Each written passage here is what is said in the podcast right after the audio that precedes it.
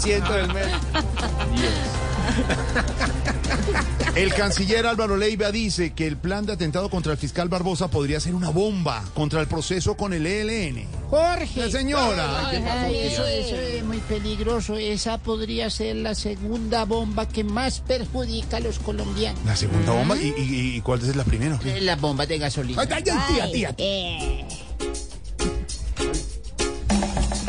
Bomba para el proceso es una bomba por el ataque al fiscal Barbosa. El gobierno va a coger la comba y el ELN se queda allí, allí, allí.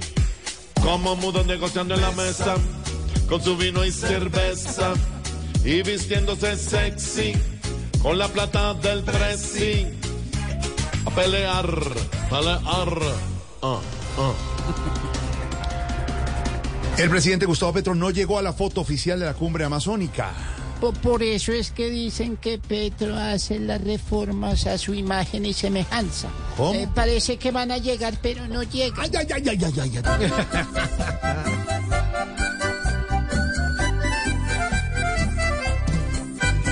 Petro nunca aparece,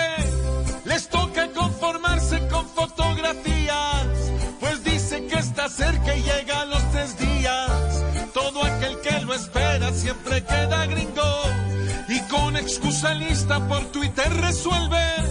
Llena todas las redes con enormes textos, creyendo que nosotros comemos el cuento de que hubo un retraso, pero salió a tiempo y se queda teniendo en casa dulces sueños.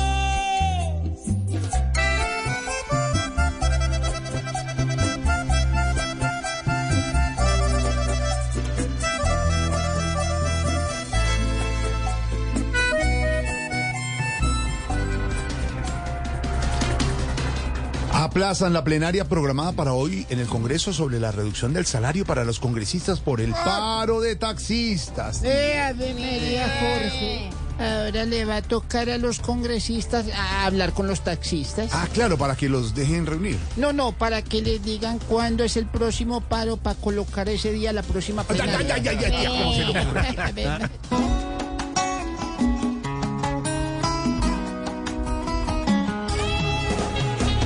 Este paro de taxistas les arregló la vida a todos los congresistas con la prima adquirida. Que con la reunión lista para perder la plata, aprovecharon el paro para quedarse en la cama y no volver.